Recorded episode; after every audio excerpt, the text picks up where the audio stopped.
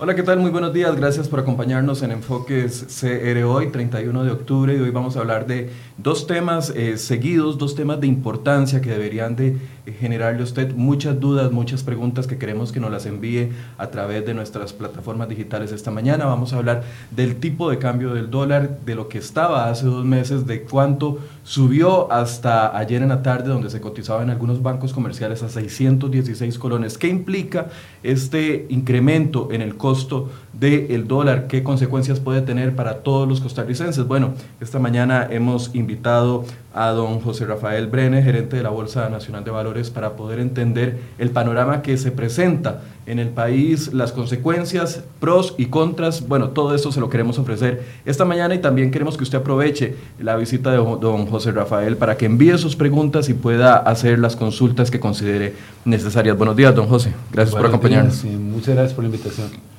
Veíamos que en agosto aproximadamente el tipo de cambio andaba o rondaba los 572 colones, casi que en la mayoría eh, de bancos, eh, tanto eh, del Estado como bancos comerciales, y ha ido un incremento que ha asustado a muchas personas. Hoy día de la mascarada nacional y Halloween en otras latitudes, aquí lo que tiene asustado a mucha gente es el tipo de cambio del dólar y cómo ha ido aumentando. Tal vez expliquemos a la gente qué es lo que ha pasado en los últimos dos meses que se está viendo este incremento, José. Bueno, yo creo que es importante primero contextualizar cómo opera el mercado cambiario en Costa Rica. Nosotros, el Banco Central, por ley es el responsable de fijar la manera en que este, se determina ese precio. Y hay varios este, esquemas durante mucho tiempo y, tal vez el mayor eh, eh, referente en, este periodo era don Eduardo Lizano, que con quien me tocó trabajar en el Banco Central, tuvimos el esquema de las mini a donde se fijaba, el Banco Central fijaba una meta de evaluación eh, en su programa monetario y decía, este año el dólar se va a evaluar 8%. Y este, se hacían ajustes a lo largo del año para alcanzar ese 8%. Que no se sentían, básicamente. Uno la iba viendo muy poquito. La gente, sí, claro, la gente estaba tranquila, sabía que si hoy el dólar estaba en 400, al final de, de año el dólar iba a estar en 432 pesos. Y todo el mundo feliz, 8% de evaluación y a nadie le importaba este, porque tenía certeza. ¿Qué era el resultado de eso? Que lo que ajustaba, la variable que se ajustaba eran las reservas, ¿verdad? Porque a final de cuentas, el, dólar es un bien que tiene un precio este, que responde a la oferta y la demanda, entonces si usted fija el precio, se le ajustan las cantidades, si usted deja que las cantidades este, se mantengan más o menos estables, lo que se va a ajustar es el precio, ¿verdad? Eh, luego de eso pasamos a un esquema de, de, se dice, nosotros queremos liberar el tipo de cambio. ¿Por qué? Porque en una economía como la costarricense, tan pequeñita y, que tomó la decisión de, de, ser parte de la economía mundial, en realidad los flujos de capital este, eh, responden a muchas variables fuera del control del Banco Central. Entonces, si el Banco Central toma la decisión de fijar el tipo de cambio, tiene que sacrificar otros objetivos. Y el Banco Central dice, no, mi objetivo no es el tipo de cambio, mi objetivo es la inflación. Entonces, yo para, para controlar o, perseguir una meta de inflación, tengo que utilizar mi instrumento básico, que son tasas de interés, para lograr esa meta, no para defender el tipo de cambio. Porque una manera en que usted la puede, en que usted puede fijar, defender un tipo de cambio, digamos que es muy barato para decir que, en lugar de que hoy de que costara 600, el, el, dólar costara 500, usted sube las tasas de interés en colones, todo el mundo que empieza a comprar colones para beneficiarse de las tasas de interés altas, ¿verdad? Pero eso puede ir en contra de este, su objetivo de inflación. Entonces el Banco Central dice, no, vamos a hacer lo que los bancos centrales por ley le corresponde, que es fijar, este, eh, controlar la inflación y vamos a dejar en teoría que el tipo de cambio entonces responda a esas otras variables que, que el banco no controla. Ahí es donde entramos a las bandas cambiarias, que había una banda inferior, una banda superior y que se movía entre esos, el tipo de cambio se movía entre esas dos bandas. Como habíamos pasado... Estamos hablando de qué año, perdón. Eso fue más o menos en el año 2000, yo estaba en el Banco Central, en el año 2000, en el año 2000 más o menos, con, con, con Francisco Paula. Este, entonces, para que la gente fuera, en teoría, acostumbrándose a que el tipo de cambio podía variar, ¿verdad? Ya no, ya no estaba fijado desde antes, eh, se abren las bandas cambiarias. ¿Qué pasa? Que muy rápido el tipo de cambio se pega o en el piso o en el techo de la banda y otra vez tenemos un tipo de cambio fijo. Y el Banco Central dice, yo voy a seguir por un par de años con este, en la transición que llamaban hacia metas de inflación, voy a ir eh, permitiendo que el tipo de cambio se ajuste así. Después se acuerdan, no sé si se recuerda, que se, dijo que vamos a tener un piso y después vamos a liberar el techo. Y el tipo de cambio, hubo un momento en que pegó en el techo de la, de la banda, ¿verdad? Estuvo en 550 pesos hace años, ¿verdad? Y después este, eh, hubo un ataque especulativo contra el Colón de varios intermediarios financieros que decían, este, vamos a, a, ver si el Banco Central está en capacidad de defender ese tipo de cambio. El Banco Central lo defendió. Y cuando la gente dejó atacar el, el, el, tipo de cambio, otra vez, ¡pa! 500 pesos. O sea, toda esa historia, ¿verdad? A la gente se le tiende a olvidar. Claro. ¿Por qué? Porque, ah, bueno, entonces después, bueno, cada vez la idea era ir flexibilizando más el, el, la manera en que el tipo de cambio se fijaba para que el banco se pudiera concentrar más en su política de control de la inflación. Entonces, después se dijo, vamos a una flotación este, sucia o administrada. ¿Eso qué quiere decir? Que en teoría el Banco Central ya no tenía ni piso ni techo, sino que iba a dejar que el mercado fijara el tipo de cambio, eso sí, evitando que hubiera mm, fluctuaciones muy eh, grandes mm, en el día o que este, los, los cambios en el, en, el, precio del dólar no respondieran a lo que el Banco Central sentía eran los factores, eh, lo que llaman los fundamentales cómo andan los precios de nuestras exportaciones, cómo andan el precio de las importaciones, principalmente hidrocarburos y materias primas, cómo anda la inflación de Costa Rica respecto a Estados Unidos y cómo anda la inflación de Estados Unidos respecto a las otras economías del mundo. Todo Un montón de variables que nosotros no tenemos cero control cero sobre control, ellas. Y cómo está llegando la inversión extranjera directa, ¿verdad? Este, porque si hay mucha inversión llegando a Costa Rica afuera, eso quiere decir que esa inversión trae dólares, tiene que comprar colones para poder hacer sus, sus, sus, plantas y contratar su gente, entonces el tipo de cambio se aprecia. El dólar vale menos respecto al colón, el colón vale más respecto al dólar. ¿Qué pasa? Que antes de que de la administración anterior, cuando está terminando la administración de la, de la presidenta Chinchilla, quien estaba en el Banco Central era este, eh, Rodrigo Bolaños. Bolaños. Y Rodrigo dice, ya nosotros, yo ya, yo ya cumplí con mi, con mi transición, vamos a dejar que haya un poco más de volatilidad. Y empieza el tipo de cambio a tener volatilidades parecidas a las que tenemos hoy, tal vez un poquito más pequeñas. Pero estábamos ya casi que en el periodo de, de, de cambio de gobierno. ¿Y qué fue lo primero que hizo este, la administración Solís, en este caso, Oliver Castro, cuando llegó al Banco Central? Dijo, no, eso de que la gente asuste un cambio de gobierno, ¿verdad? Con volatilidad no me, no me sirve. Entonces el Banco Central otra vez, en teoría, vamos a tener siempre flotación sucia, pero vamos a ser más eh, estrictos en lo que consideramos nosotros es volatilidad no, no deseable.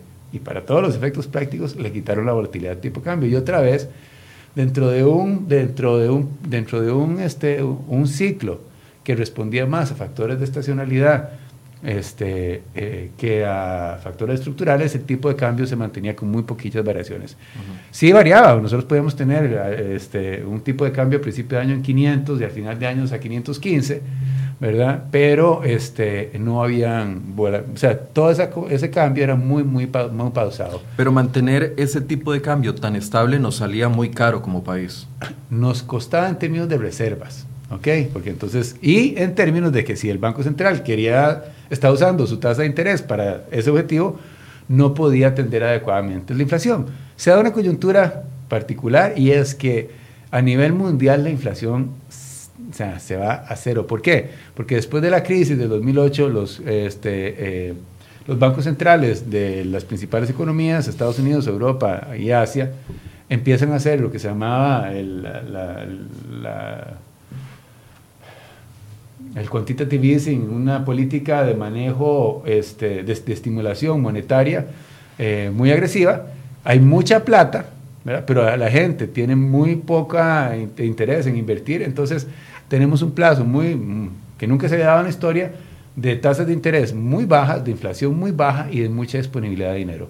Entonces, eso beneficia en Costa Rica a que el Banco Central pueda decir, yo protejo tipo de cambio, sin tener que sacrificar la inflación, porque la inflación internacional ya de por sí estaba muy baja. ¿Qué pasa? Este, entonces, durante cuatro años tenemos de nuevo un tipo de cambio donde todo el mundo piensa, el tipo de cambio aquí no es un tema porque el Banco Central nos asegura que los cambios en tipo de cambio van a ser pausaditos. ¿Qué pasa en agosto? Ya para llegar a la pregunta que usted bueno, me hizo. Llega, llega el cambio de gobierno, llega la administración Solís Rivera, viene el nuevo presidente del Banco Central a finales de julio y dice yo voy a hacer, yo no voy a intervenir tanto, voy a dejar que el dólar fluctúe un poquito más a la naturaleza o a la realidad, dicen algunos, de lo que vale el colón respecto al dólar. ¿Y por qué es importante eso? Porque nosotros tenemos una economía que el resultado de esa decisión política del Banco Central de que no haya mucha volatilidad en el tipo de cambio, la gente ha empezado, o empezó, eh, y esto es una, responde a varios factores estructurales, pero ya tenía un comportamiento de que asumía, y había muchos intercambios de bienes que se hacen en dólares. Cuando usted va a comprar un carro, no le dicen, el carro, el carro cuesta 25 millones de pesos, sino que le dice vale 50, menos 50 mil dólares para hacerlo fácil. Ahora vale, ahora serían 30 millones, no 25. Sí, claro. Este, eh, muchos de los precios de la economía están fijados en dólares y tal vez de manera más importante, mucho del crédito al sector privado está, está en dólares. Por varias razones. Primero, este, y esto lo voy a hacer muy rápido porque en realidad los que pueden, desde que tenemos competencia del sistema financiero, eh, entre banca privada y banca pública, los bancos del Estado siempre han tenido una ventaja para captar colones, porque tienen la garantía del Estado en colones. Todos los bancos privados se han visto obligados a tener una presencia de, de, su negocio más en moneda extranjera, a donde esa garantía no es tan, no es tan diferente. Entonces, la mitad del crédito de Costa Rica que se da, este, perdón, en Costa Rica la mitad del crédito la dan los bancos privados y de esos bancos privados como el 90% de ese crédito es en dólares. Además, los bancos públicos al, que, que prestan en colones, que son los que pueden prestar en colones, cuando tienen que competir, tienen que también dar préstamos en dólares. Entonces, una parte importante de nuestro crédito está en dólares y a la gente no le preocupaba porque como el tipo de cambio no variaba mucho, ¿qué carajo? O sea, si bien es cierto, hay un riesgo ahí de cambiario, no es. Uno asumía que si saca un crédito para comprar el carro o comprar la casa en dólares, eh, el comportamiento del dólar en los últimos 10 años han rondado, nunca había, no había llegado a los 600, solo en una ocasión, me acuerdo como 2006, pero se había estabilizado. Entonces uno decía, no es tanto el riesgo de comprar en dólares o sacar el crédito en dólares, pero nos llevamos este eh, choque contra muro en el mes de agosto, septiembre y ahora octubre que tiene a mucha gente asustada. Bueno, y importante es responder, o sea, Sí, ¿qué es lo, qué es lo, qué es, qué es lo que debería ser normal y qué es lo que conviene? ¿Verdad? Y creo un poco que el mensaje que está dando el Banco Central es, eh, vean, eh, costarricenses, esta historia de que el Banco Central es el que garantiza el tipo de cambio cuando nosotros decimos que nuestro objetivo más bien es inflación, ya no, no la vamos a seguir, este, eh, la, vamos a empezar a, la vamos a empezar a tomar más en serio. Entonces vamos a permitir que el tipo de cambio fluctúe más. Siempre el banco evitando que se vaya a extremos, ¿verdad? Pero ese criterio de que es normal en cuanto a, los cambios que se pueden dar en un día se ha venido ampliando. Actualmente, perdón que le interrumpa, actualmente no hay un techo. No hay ni un piso. No hay un techo ni un piso. En este momento el dólar podría escalar lo que, lo que el mercado lo obliga a escalar o podría bajar lo que el mercado le permita bajar. Sí, de una manera mm, ordenada según la definición de ordenado que el Banco Central este, tiene en su cabeza. Si el banco fuera una persona, ¿verdad? este, como entidad. Porque eso sí, o sea, hay una política explícita de que ellos no van a pedir que haya desvíos este, eh, especulativos de tipo de cambio. Y por ejemplo, veamos lo que pasó ayer. El día de ayer el tipo de cambio aumentó 6 pesos y lo que se transó en Monex, que es el, donde se fija ese precio de referencia, fueron 6 millones de dólares. eso es mucho, eso es, muy poco. O sea, muy poquito. El Banco Central otros días ha tenido intervenciones diarias de 20 millones de dólares, 30 millones de dólares, porque no ha querido que el tipo de cambio se mueva. En lo que el banco, en el fondo, lo que estamos viendo es que el Banco Central está diciendo, vean señores, nosotros vamos a permitir que haya más volatilidad del tipo de cambio. Entonces usted, a la hora de tomar sus decisiones de endeudarse, a la hora de, determinar sus eh, decisiones de gasto, tome en cuenta, ¿verdad?, que ya no hay una garantía de cuál es el tipo de cambio, hay más riesgo y empiece a ver qué hace para gestionar ese riesgo. ¿Y qué es lo que está haciendo la gente? ¿Qué es lo que los bancos están haciendo? Porque los bancos, de, igual, ¿verdad?, de una manera, si se quiere, bastante relajada, le prestaron o le prestan, le prest- le prestaron durante mucho tiempo y todavía prestan a gente en dólares que no genera dólares. Entonces el riesgo cambiario se lo trasladan a su cliente y si su cliente no puede pasarlo, se lo, está- lo- va a tener finalmente que asumir el banco. Entonces el banco, los bancos ahora lo que están procurando hacer es decir, la gente que este, está enfrentando esa, esa coyuntura y que quiere eh, no tener ese riesgo, decirles, yo lo que le puedo hacer es, le puedo ampliar, digamos, el plazo su préstamo. Porque cuando usted pide prestado en dólares, este, el, la- usted en realidad lo que puede hacer es pedir más plata prestada porque la tasa de interés en dólares es más baja, más baja que la tasa de interés en colones. Y cuando uno hace comparativamente lo que me tocaría pagar en colones que lo que me tocaría pagar en dólares, aún con un tipo de cambio alto, Ajá. por lo general siempre es más bajo el, el, el, dólar es, el dólar es porque que en la colones. tasa, la tasa en colones exactamente contempla un diferencial por inflación mayor. Entonces todo el mundo se endeuda en dólares. Ahora la gente lo que le están diciendo es, ¿sabe qué? Como ya esa cosa de que el tipo de, que el tipo de cambio no, no es tan seguro y usted no quiere tener ese riesgo, yo le voy a permitir que usted coja su crédito. Si su crédito era 15 años plazo, se lo va a tirar a 22 años plazo para que la cuota no le aumente. ¿verdad? Y este, ya usted está tranquilo con que no tiene riesgo de cambiar y yo tranquilo que usted esté tranquilo, le dice el banco. Entonces, eso es una de las primeras medidas que ya la gente está tomando ante este mensaje que el Banco Central está enviando de que, no es, eh, que, que el tipo de cambio no es tan fijo. ¿Cuál es el agravante? O tal vez qué es lo que hace que esta decisión de política del Banco Central no se haya tomado en el momento más feliz. Estamos pasando por una coyuntura de mucha incertidumbre asociada a otras cosas que no tienen que ver con el tipo de cambio, ¿verdad? Correcto. Si estuviera esto en una situación de estabilidad, bueno, o de no- no- normalidad fiscal, que es un déficit no, es, no desbocado, si no tuviéramos todo el tema de, de agitación, si se quiere, eh, a nivel social por las huelgas que se han convocado, si no, si no existiera incertidumbre ah, de qué está pasando con la economía mundial, todos esos factores que hoy en día están presentes hacen que esta transición, que ya de por sí era, si se quiere, un poco traumática, sea muchísimo más este, eh, dolorosa. Don José, ya tenemos preguntas y varias, y yo no Ah, sé si usted va a claro. poder responderlas todas, porque algunas yo las veo complicadas. Dice don Herbert Johnny Murcia, ¿hasta qué precio podría escalar el tipo de cambio y llegar? Sabiendo de que no hay un techo, puede ser cualquier No, no, no, no, no, no, no, vamos a ver. Pues vamos al principio de la explicación.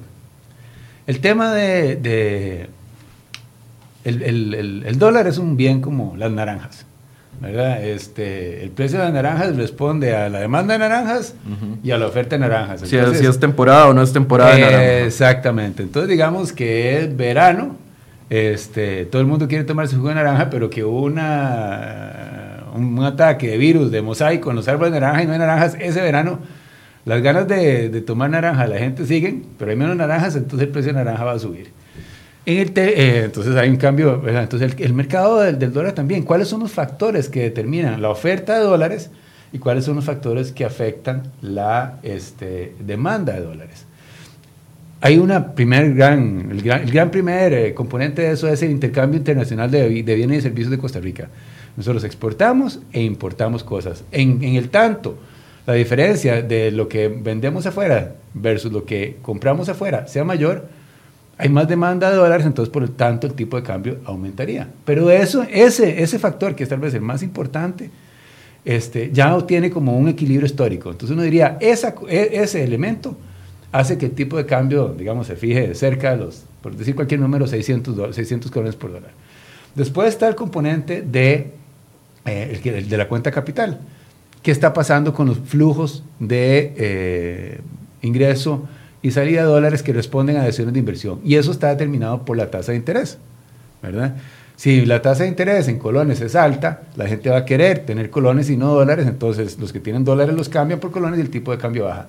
Si sienten que la tasa de interés en colones es baja respecto al riesgo del colón, entonces la gente más bien compra dólares. Y es un poco esa decisión de portafolio lo que ha venido pasando y lo que está haciendo que el tipo de cambio se presione. Y por último está este, eh, lo que tiene que ver con la atención de las deudas del gobierno.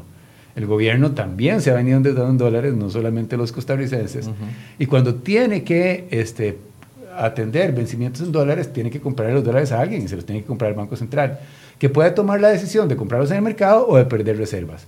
Y la decisión que ha venido comprando, que ha venido tomando para que no baje el tipo, para que el tipo de cambio no aumente es pierdo reservas y por eso es que el tipo, las reservas del Banco Central de su punto más alto en el primer trimestre de este año ahora han bajado como 1.500 millones de dólares, que es otro factor que la gente dice, uy, qué torta, ¿verdad? El Banco Central está perdiendo un montón de reservas. Este, entonces, para tratar de contestarle eh, eh, a, don Johnny. a Don Johnny, es, Don Johnny, hay factores estructurales y lo que está moviendo ahora esa, esa expectativa de tipo de cambio es el factor este de incertidumbre. Ese cuánto me tienen que pagar a mí en tasa de interés en colones para yo quedarme en colones. Y como tenemos el tema fiscal, hay una gran incógnita y eso es que la gente dice, en el tanto yo no sepa cuál es esa tasa de interés con la que yo me siento seguro, mejor voy a la segura y me paso a dólares. Y ahí es donde el Banco Central dice, suave, eso no responde a los factores de mediano plazo de, nuestro equilibrio de la economía, entonces yo puedo intervenir para atenuar ese, ese movimiento. Y lo ha venido haciendo. Y todavía tiene muchas reservas para hacerlo. Y aquí es importante, y aquí sí quiero un poco contextualizar lo que ha pasado en los últimos días. Primero, las deudas en dólares del, del, gobierno, muchas ya han sido atendidas, o sea, que uno podía, de, lo que queda al resto del año, en dólares, ¿verdad? La demanda de dólares del gobierno es mucho menor de lo que ya ha sido, entonces, lo que ha sido en el último semestre. Entonces, esa caída en pérdidas del Banco Central que asusta a la gente, porque el banco le da los dólares al gobierno para pagar su deuda, va a ser menor. El otro tema es que, como dijimos hace un ratito, hubo un cambio en la este, autoridades del Banco Central que permite un poquito más de volatilidad y el hecho de que permitan volatilidades mayores no quiere decir que esas volatilidades mayores se van a repetir todos los días porque los montos que se están negociando en el MONEX, que es donde se ven Es como el termómetro que nos puede decir qué es lo que está sucediendo. Siguen siendo muy baratos y lo que estamos, son, siguen siendo muy pequeños y lo que estamos viendo es que el Banco Central está dejando que se ajuste. Porque eh, el día de ayer el Banco Central con que intervino fueron con 2 millones de dólares.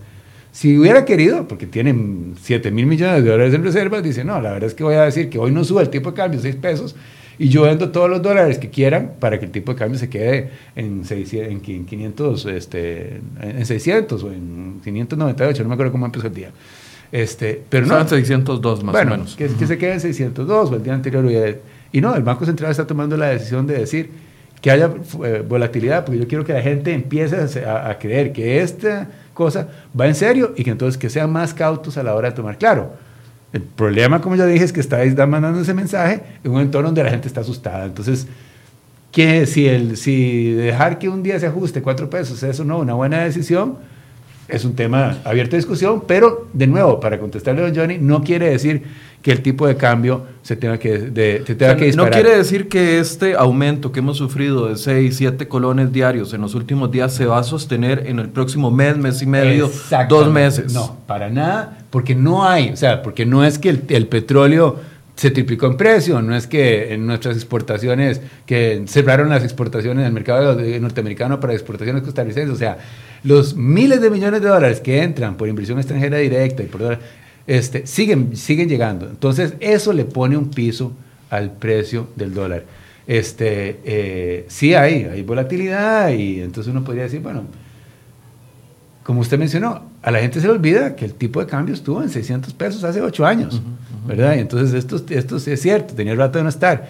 Y después también poner en contexto que una evaluación de 42 colones en un tipo de cambio de 600 es una evaluación como del 6%, que es alta, ¿verdad? Sobre todo tomando en cuenta que la inflación de Costa Rica está relativamente baja, pero que de alguna forma uno podría explicar por el hecho de que durante cuatro años ese ajuste, ¿verdad? El tipo de cambio no se venía, entre comillas, acomodando porque el Banco Central decía que estaba dentro de una banda que era de equilibrio.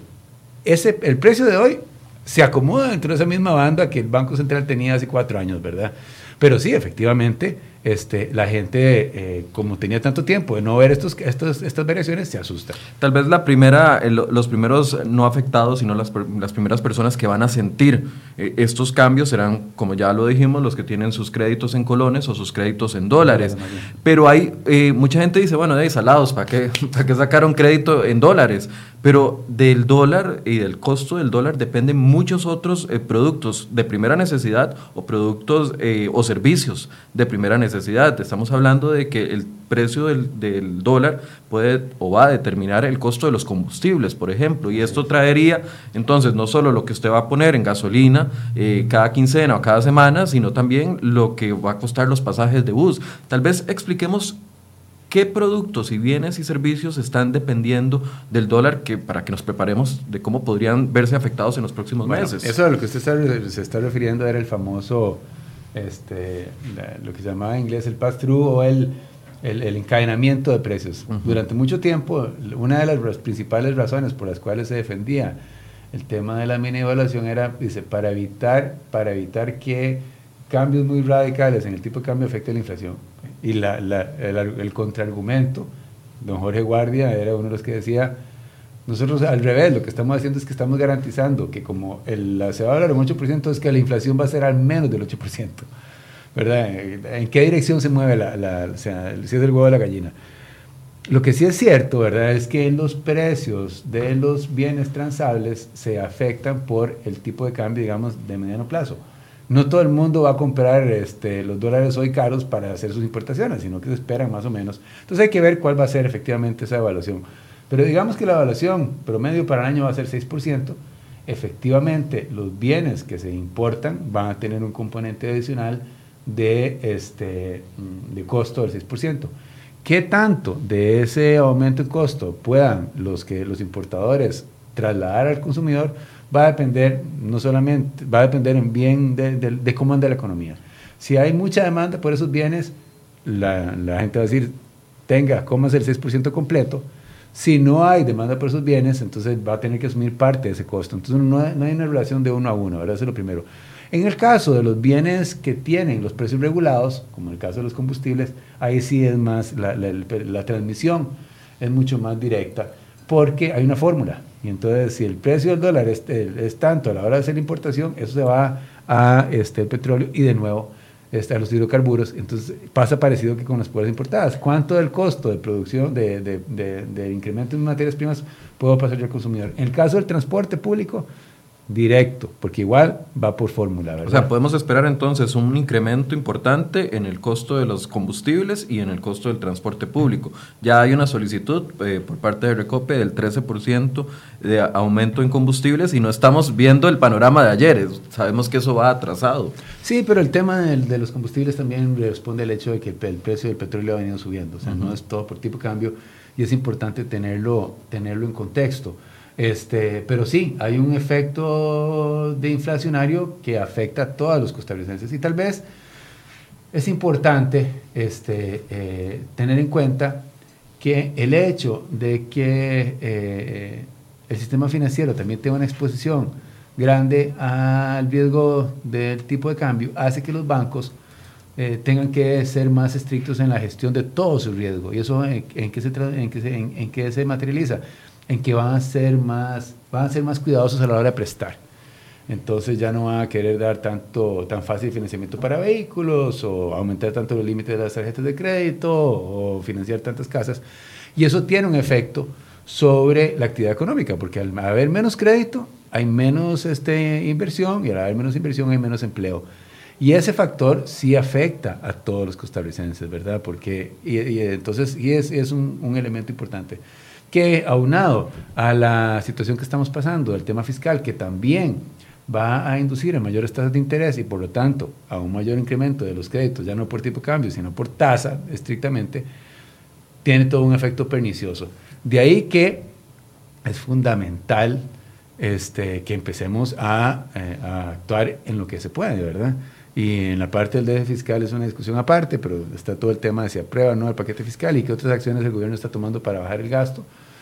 Eh, y en la parte de, de, tipo de cambio, yo creo que sí, este, el Banco Central eh, debería de continuar con su estrategia de comunicar bien cuáles son sus objetivos y permitir a la gente ir identificando medidas para eh, ver qué hacen con el riesgo de tipo de cambio, porque si el banco dice, yo ya no voy a garantizar el tipo de cambio, tengo usted el riesgo, ¿verdad? Entonces si uno le dan, el riesgo es como si le dijeran, este, yo ya no le aseguro el, el carro, pero no, lo pero no voy a permitir que nadie le venda un seguro.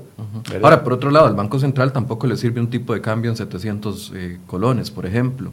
No, le, no, le, sirve por la economía del país y por sus indicadores y por sus metas de inflación, etcétera, etcétera. Además, de nuevo, ¿verdad? Yo creo que el Banco Central ha, ha, establecido que un tipo de cambio de 700 pesos está fuera del tipo de cambio de equilibrio de lo que llaman estructural. Entonces ahí estaríamos viendo el Banco Central este, eh, actuar para, eh, a través de su posición de reservas, a ir atemando esa, esa, esa, tendencia. Nos pregunta doña Marcia Ugarte, ¿podemos esperar que baje el tipo de cambio en algún momento y se estabilice en un punto menor del que está? Bueno, hay un factor de estacionalidad ahora, a finales de, de año. Mucha, como decíamos, una parte importante de los dólares viene de compañías este, internacionales que tienen operaciones en Costa Rica. Entonces, todos los centros estos de servicios compartidos que emplean ya cerca de 60 mil costarricenses que ganan bien, esa plata no, no se genera en Costa Rica, esa plata viene de afuera. Entonces hay una estacionalidad para el pago de aguinaldos este, eh, que eh, hace que hacia diciembre el tipo de cambio baje. Eh, ¿Qué tanto el efecto estacional compense esta incertidumbre? Es algo que vamos a determinar, pero claramente es una, una este, fuerza que va en contra de que el tipo de cambio siga aumentando. O sea, la, la, la mayor cantidad de recursos para la época de fin de año podría impactar en, un, en, una, una, una, disminución, una, disminución, del costo del costo del dólar. Ok, eso es importante. El otro factor también es que el gobierno quiere, está en el proceso de hacer una colocación de, de deuda en dólares, donde parte importante de esos recursos esperan que vengan de afuera y eso es otro factor. Se inyectarían en la economía, la economía y, directamente. directamente y que también estaría quitando el precio del tipo cambio. Dice doña Elvira Hernández, ¿qué pasará con los créditos que tenemos en los bancos, créditos en colones? ¿Veremos algún cambio? Eso va a depender fundamentalmente de las tasas de interés a las cuales el Ministerio de Hacienda tenga que financiar su deuda. Ya esta semana eh, ajustaron los, pre, los, los, precios de los bonos y por lo tanto las tasas subieron, eh, porque como no hemos actuado para solucionar el problema del déficit fiscal, el riesgo de Costa Rica como deudor aumenta. Es como si usted se atrasara un crédito, entonces le empiezan a poner este, cargos moratorios. Bueno, claro. nosotros, al decir que estamos teniendo problemas para conseguir la plata que necesitamos para honrar nuestras deudas, la gente percibe que hay un mayor riesgo de atraso, entonces me va a pedir más tasa de interés y eso sí va a afectar las tasas a las cuales los préstamos en colones se están, eh, tienen un costo. Entonces sí podría haber una afectación, sí haber una afectación, incluso para las personas que tienen préstamos en colones. Que no tiene que ver con el tipo de cambio, ¿verdad? Que mm. tiene que ver con, con la otros parte factores. Fiscal, con la parte principalmente de déficit fiscal. Eh, decía ayer el, el, ministro de la Presidencia, don Rodolfo Pisa, que el alza en el tipo de cambio es una llamada de atención de la urgencia de un plan fiscal. Eso no cayó muy bien a algunos sectores que dicen otra vez están tratando de, de, de decir que el plan fiscal es, el, es la panacea para, para, todas las enfermedades que tenemos. Pero ¿qué de realidad tiene esto? Eh, tiene, claro que tiene algo de realidad, porque ¿qué es lo que hace? Habíamos, vol, vol, volviendo a repasar, este, el tipo de cambio, que la demanda, ¿qué, fija el apetito por dólares? Habíamos hablado de una parte del sector real de la economía, lo que vendemos, lo que compramos, otra parte que tiene que ver con lo que son movimientos de capital para pago de deudas y otra parte que tiene que ver con las, con las preferencias de la gente, lo que se llama movimientos de portafolio. Y sobre ese último elemento, la incertidumbre fiscal claramente está pesando. Entonces, si, no hay, si hay un plan fiscal, la gente se asusta menos, entonces va a, tener, va a demandar menos dólares, entonces el tipo de cambio puede dejar de subir o hasta bajar.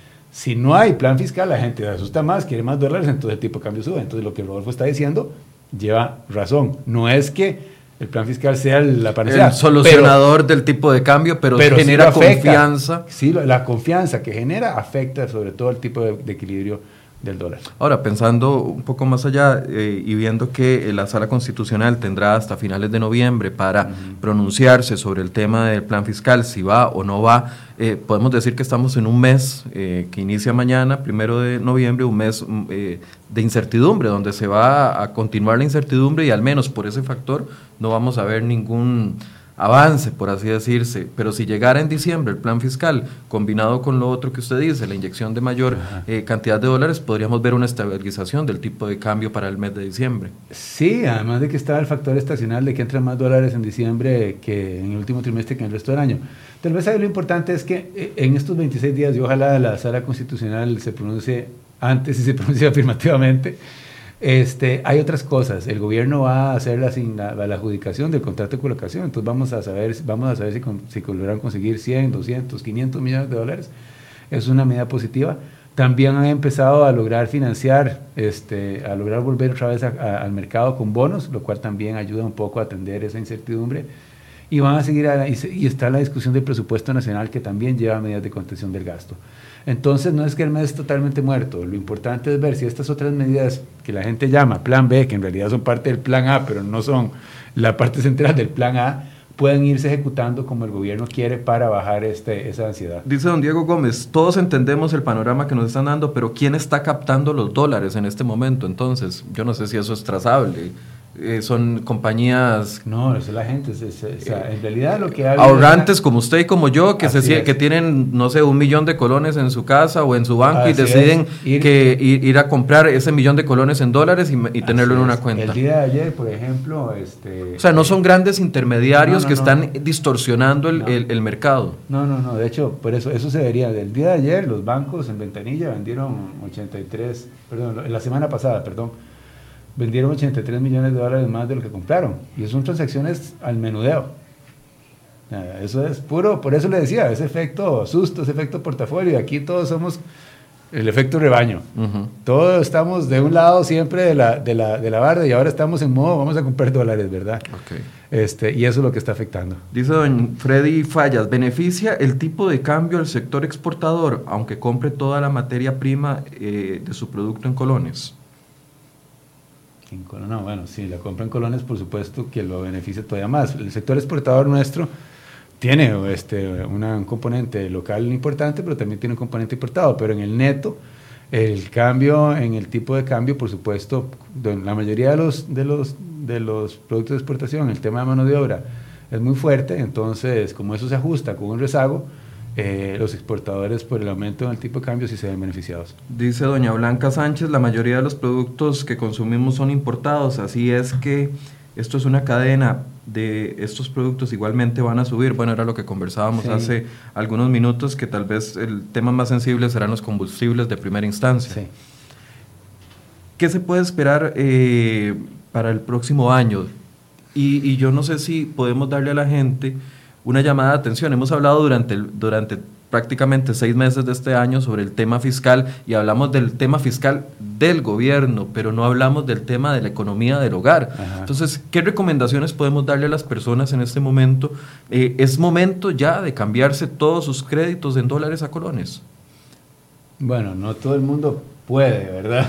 claro, por las condiciones bancarias. Sí, entonces, este Vamos a ver, el año, el año 2019 va a ser un año difícil porque si las cosas salen bien y nos ponen impuestos, los impuestos en el corto plazo tienen un efecto de, que hay menos este, dinero disponible para consumo. Vamos a empezar a pagar impuestos sobre alquileres, por ejemplo, que nadie pagaba, este, sobre los otros tipos de servicios, eh, y eh, eso va a tener de alguna forma quitarle un poquito de dinamismo a la economía. Entonces la tasa de crecimiento va a ser menos este, positiva.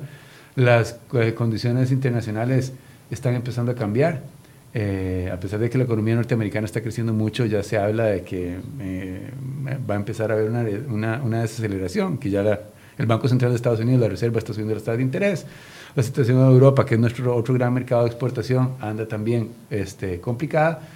Y a lo interno, nosotros todavía tenemos una serie importante de medidas que adoptar para terminar de generar esa confianza, cuyo primer paso sería la aprobación del plan fiscal. En síntesis, el año 2019 va a ser un año de menor crecimiento, menores oportunidades de empleo y este, eh, un mayor, eh, una, una mayor este, dificultad de eh, eh, poder salir adelante a través de lo que es únicamente eh, producción. Entonces, es decir, es un año de ajustes internos también dentro de nuestras propias economías. Y, eso hay que llevarlo a nivel personal, que era lo que usted preguntaba. Entonces, ¿qué es lo que uno debería hacer? Bueno, si usted quería cambiar, digamos, en el mejor de los casos, un escenario muy positivo, el carro el año entrante es una decisión que puede posponer. Si usted tiene posibilidad de ahorrar ahora, aunque sean montos pequeños, empiece a hacerlo este, es muy importante que la gente, eh, sobre todo ahora, este, eh, haga una adecuada planificación del presupuesto, del presupuesto familiar. Hay muchas maneras en que uno puede mejorar esa optimización del presupuesto. Y tal vez aquí para la gran mayoría de los costarricenses que, que, que no tienen esas posibilidades, sí eh, eh, tener en cuenta que es fundamental redoblar los esfuerzos por seguir contribuyendo desde cada una de nuestras posiciones a un debate informado y a que se tomen las medidas adecuadas, ¿verdad? La gente piensa que este tema de los impuestos o la devaluación es nada más como para eh, la clase política o los grandes empresarios, cuando para nada, ¿verdad? Bueno, yo le comentaba que ayer yo publiqué, perdón que lo interrumpa, publiqué eh, lo del tipo de cambio y mucha gente ponía en Twitter eh, salados, para que gasta, para que sacan préstamos en dólares, como si los demás estuvieran ajenos, los que no tienen créditos en dólares estuvieran ajenos a la realidad económica que estamos viviendo.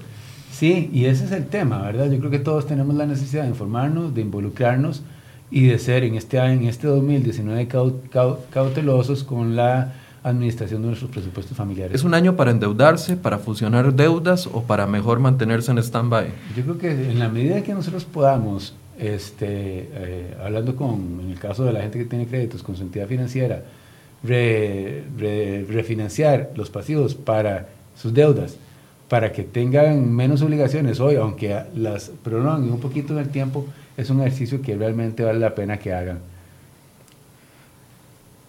Este golpe de realidad lo necesitaba la economía del país. Es decir, este golpe de saber de que nuestro colón no valía 560 como durante mucho tiempo pensamos y que estaba sobrevalorado. Yo creo que el golpe de realidad lo ocupábamos no solamente por el tema cambiario, que es al final de cuentas una manifestación de una inacción en la parte de la gestión de la política pública. Esa imposibilidad de, de aprobar un paquete fiscal, de aprobar una ley de empleo público, de hacer las obras de infraestructura que necesitamos, nos, eventualmente pasan facturas y no están pasando la factura. Si nosotros hubiéramos, o sea, si tuviéramos una economía dinámica que creciera, el tema del déficit fiscal se resuelve prácticamente que solo porque hay más riqueza, que más, más riqueza sobre la cual cobrar, sobre la cual cobrar impuestos, hay más empleo sobre, la, eh, sobre lo cual cobrar impuestos este, eh, y hay más eh, generación de exportaciones. Entonces, todos estos factores que estamos viendo, ese choque de realidad es necesario para que los costarricenses dejemos de pensar que los problemas se los van a arreglar solos, ¿verdad? Porque eso no pasa. Y no solamente no se nos arreglan solos, sino que el costo de oportunidad que hemos tenido en estos 8 o 10 años de inacción, no solamente es lo que hoy nos vamos a perder, sino lo que dejamos de ganar. Y un 1% que hubiéramos crecido más en, en estos 10 años por acciones de buenas de infraestructura, eh, mejor eficiencia del sector público, menos tramitología, estarían haciendo hoy que al año generáramos 5 mil millones más de, de dólares de, de riqueza reparta eso entre los costarricenses, es un montón de plata. Dice, eh, bueno, ya están preguntándonos siempre sobre si es eh, necesario refinanciar, no gastar más. Eh, ¿Qué tipo de, dinamizar la economía, qué acciones para dinamizar la economía traerían un beneficio para, para la economía del hogar? ¿Qué acciones de, gobierno? Construcción de obra pública sería uno. Vean, nosotros tenemos hay varias, hay varias acciones, principalmente relacionadas con la generación de empleo, donde el gobierno puede actuar. El tema de la infraestructura pública es claro. Nosotros también tenemos en la parte del sector vivienda este, eh, muchísimas cosas que podrían hacerse, que como que en programas que generan empleo a un sector de la población que es el que más lo requiere, ¿verdad? Y que es de fácil acceso. Tenemos todo el tema relacionado con la, con la inversión, todo el tema de termitología que impide que los emprendedores y los empresarios puedan desarrollar ya proyectos de inversión que requieren dos, tres, cuatro años para ir adelante.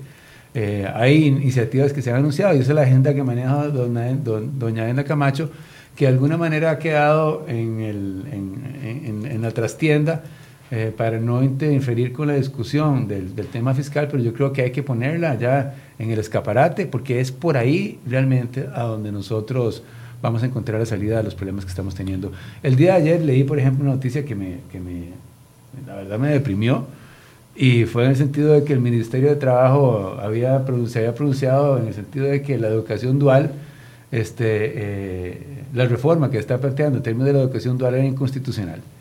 Y yo dije, puchica, ¿ah? eh, ¿cómo es posible que un elemento clave en incorporar a los jóvenes a la fuerza laboral de una manera productiva, eficiente y rápida, la vayamos a tener que mandar a una discusión este, de esas judiciales que se llevan tres o cuatro años. O sea, digo yo, no puede ser. Ese tipo de decisiones son las que los costarricenses tenemos que dejar de tomar, las equivocadas. Don José, eh, quiero aprovechar, cada vez que viene alguna persona del ámbito financiero, siempre le queremos preguntar eh, su opinión personal con respecto a los escenarios en caso de que demos este paso con este plan fiscal y en caso de que no. Desde su análisis, ¿cómo ve las dos posiciones? ¿Qué, qué sucedería o, cómo los analiza? Sabemos que este plan no es el perfecto, pero es el, que, el posible, dicen los políticos, les encanta esa frase. Sí, es el posible y, y visto como una, como en su globalidad. Ayer oía a, a, Gerardo Corrales referirse que el Banco Central acaba de publicar un informe donde dice que en el, a, los cuatro años el, el plan fiscal tal cual ahí están, me, me parece, contando de, de, una manera bastante optimista. Pero, le suma como 3.7 del PIB, más o menos. Exactamente, o sea, ya es un cambio importante. Este, entonces, digamos que con la aprobación del plan fiscal hay espacio para emprender las otras reformas que son necesarias para poder crecer y salir creciendo de este problema. Entonces, ese es el escenario positivo. En el escenario negativo, ¿qué va a pasar? Primero, que nos vamos a ver obligados a tomar acciones drásticas para buscar un equilibrio. Eso implica probablemente este, eh, una contracción del gasto público significativa. Por ejemplo, que el gobierno se haya forzado antes de despedir gente a dar cero aumento. Cero aumento de cero anualidades, que lo puedan hacer por decreto. Cero aumento de costo de vida, eso ya ahorra un montón de plata. Este, va a tener que pagar eh, una tasa de interés mayor y probablemente va a tener que pedir el apoyo de los organismos multilaterales, en este caso particular el Fondo Monetario Internacional, que va a decir que nos va a prestar la plata que ocupamos a cambio de que todo este ajuste que queremos hacer en tres o cuatro años lo hagamos en 18 meses. Entonces, eso va a tener un efecto sobre el empleo. Va a tener... Pero mucha gente sigue sin, eh, sin entender o, o sin querer comprender de que una solicitud del Fondo Monetario para que diéramos un paso y pudiéramos salir del hueco en el que estamos, eh, tiene requerimientos obligatorios, o sea que no, no hay derechos adquiridos ahí, no, hay, no hay, no hay plan, no hay convención colectiva que salve, digamos, a la planilla del Estado. Vemos el, caso de Argentina en este momento. exactamente. 57 mil millones de dólares a cambio de que recortaran la planilla del Estado casi a la mitad. Entonces, la gente Todavía aquí no ve ese escenario. No, porque aquí los ticos siempre pensamos, como decíamos un rato, que las cosas se van a resolver solas.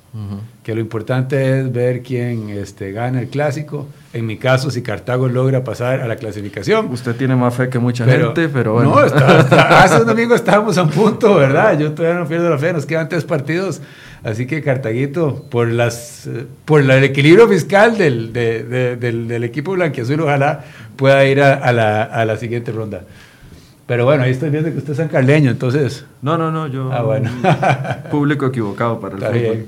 Pero bueno, la gente sigue sin, sin ver o, analizar ese posible escenario, que es un escenario muy real en caso de que no se apruebe el plan fiscal o, tuviera algún traspié en la sala constitucional. Así es, así es, y eso obligaría a tomar decisiones que este gobierno, debo reconocer, no ha querido tomar, no porque porque no cree que esa sea la vía, que un ajuste este, eh, eh, no consensuado, que un ajuste eh, acelerado no es lo que Costa Rica le conviene, pero puede ser lo que sean obligados a hacer si las, las fuerzas sociales y políticas no se ponen de acuerdo de cómo seguir por esa vía gradual. Bien, le agradezco mucho el tiempo, gracias por este, eh, esta casi hora que estuvimos acá. Muchas de las preguntas eh, iban muy enfocadas en lo mismo que, que, conversamos y gracias y está invitado de nuevo para poder hablar de temas de este tipo. Muchísimas gracias por la invitación. También queremos eh, informarles que de última hora se cancela el examen de bachillerato de matemáticas por una supuesta filtración. De una de las pruebas. Así se los estamos informando en este momento en crhoy.com.